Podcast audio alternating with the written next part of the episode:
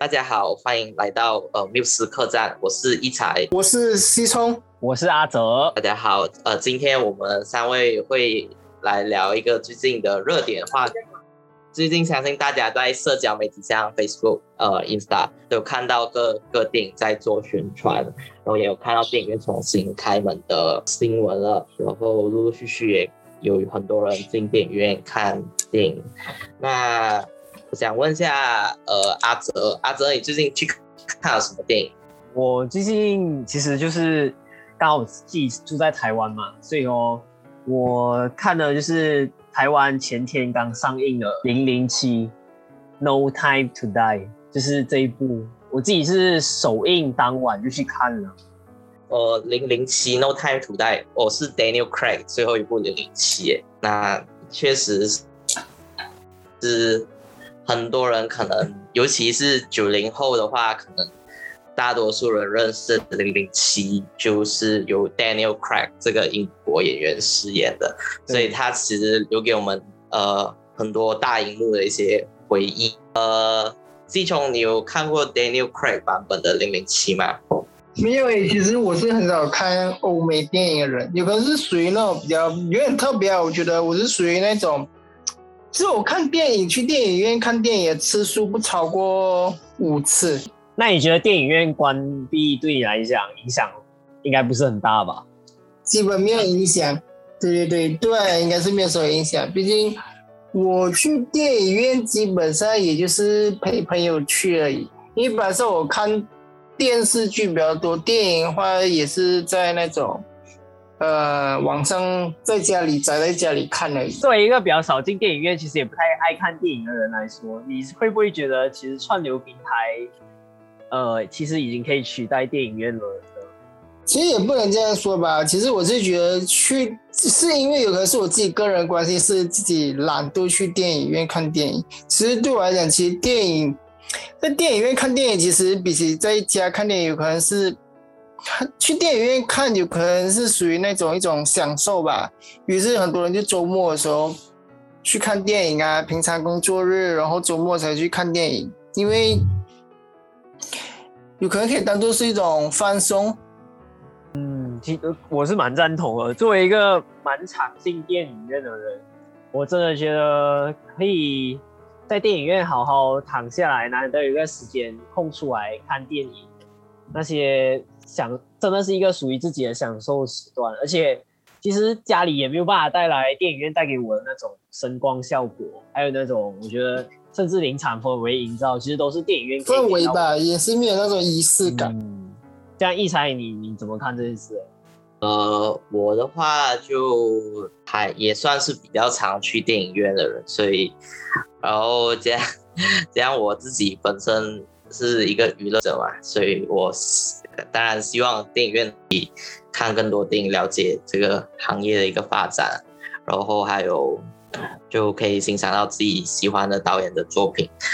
电影院确实真的，我觉得属于一个很呃很特别的一个空间吧。就像如果平常大家在呃朋友聚会啊什么的时候，可能还是会拿起手机。还是在看一些社交平台，但在电影院，你可能当下你会有那种氛围，你会愿意想它，然后好好的专注在大荧幕面前。然后，呃，我前几天去电影院，就也是这一次重新开放电影院后去电影院，是买了一张票，是有，它是叫 Green 吧，然后，呃，就是它那椅子是。比较好，根据个人的就是观影的习惯吧，可以比较好的去调节。然后这种应该一般家里就没有办法有这种很舒服的座椅啊，或者说像刚才其实阿哲有提到，就是这种声音光影的效果，都是我们一般在家里面无法享受。所以我觉得可能电影院它还是在这个串流盛行的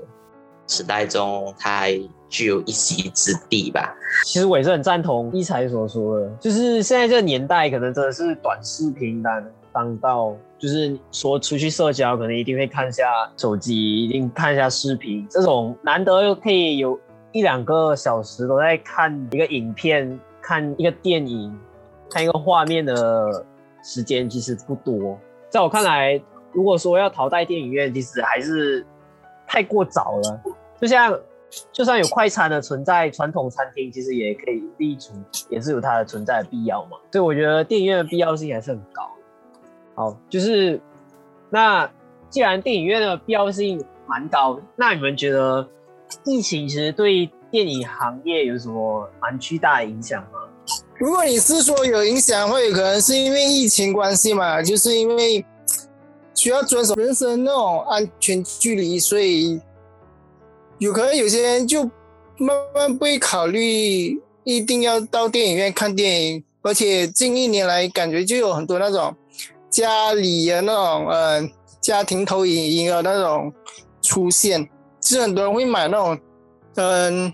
投影播放那种电影的仪器，然后在家里观看。那一才你觉得会有什么影响啊？嗯，我觉得的话，其实这个行业就是它还是有很多员工，或者是说就是也算是可能很多人一种周末的休闲吧。所以我觉得之前就是有一位著名的导演，他呃克里斯托诺兰嘛，他就有提到，其实电影行业它也是。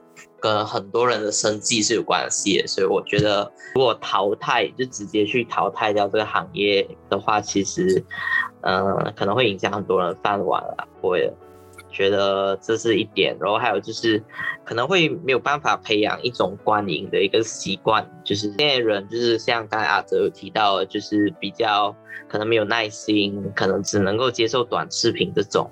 没有耐心好好的看完一个影片，那其实如果电影院关闭的话，就更有可能会发生这种，就是大家其实没有办法好好的享受一个影片咯。电影院可以看完那种整部电影嘛？就有些那种网上那种 YouTube，有些或者是那种影片会把那种一个小时半的电影浓缩成十分钟的那种减速。把整个电影盖出，有些人就会习惯看那一种。嗯，对，但其实那一种的话，就还是属于那个个人的一个观点，就是你会随着那个剪视频的人的观点，然后去可能去尝试用这种很短时间去了解一部电影。但其实制作一部电影，它需要花时间，其实一般上来说都蛮长的。然后。如果你有机会到电影院，好好的去用这种好的设备啊，好的荧光设备，这样子去享受这部电影，可能会有一些不同的体会。有没有试过有那种很特殊的观影体验啊？这你自己比较印象？我自己比较印象，其实蛮蛮多的，就是特别选几个桥段啊。像是我以前有看过《蝙蝠侠大战超人》，其中一幕就是那个坟墓的那个蝙蝠，就突然间从那个蝙蝠从坟墓里面就冲出来，就其实那一瞬间就是那个声光效果那些都很足，就是真的会当下会被那个蝙蝠吓到。然后当然，我觉得这个可能是可能恐就是恐怖的地方啊，气氛的营造，就是透过。电影院里面的音响肯定可以很好的做到，这是其中一点啦。第二点就是情感的渲染，像是之前我看过比悲伤更悲伤的故事，其实电影院也没有说特别放什么，那音乐其实也还好。可是就是你在那个空间里面听着，可以让你很专心的听着那个角色的台词，然后那个角色里面台词的情感，就是会很感觉很，我觉得是蛮有效的传达到你的心。就那一瞬间，你会觉得就是蛮感动，蛮可以明白角色里面的情绪，这是我自己看电影的感觉啦。那你细虫要不要说一下？的确，而且像在电影院看电影嘛，就是一般的都会都会整部从头到尾完全播完。而如果我们自己在家看电影，有可能整部电影有可能会跳过一小段那种我们有可能并不愿意去去看的那种情节。就这样的话，我觉得看电影在电影院看电影真的可以。体验整个整部电影所要表达的一些情感啊，一些呃价值。最后，大家有没有想要推荐的电影，还是说想看的电影要来分享一下嘞？一才，我的话可能比较期待《沙丘》啊，《沙丘》，因为已经在欧洲还有像台湾、香港已经开始播，但。正是在马来西亚，还有一些像中国大陆也还没有开始上。那目前看来，它是比很值得期待一部科幻电影，然后也希望能够创造出类似于以前《魔戒》或者《星球大战》的这种 IP。嗯，我觉得《沙丘》应该还算蛮值得期待的一部。机虫有吗？我的话基本上是现在是没有去有想去看电影的打算啊，毕竟现在是处于刚刚工作阶段，也比较忙。推荐的电影有吗？可以说一下推荐的电影。说说到推荐的电影嘛，嗯，那倒没有，反而是说有一部电影最近自己看了，反而就没有那么推荐，那就是你的婚礼。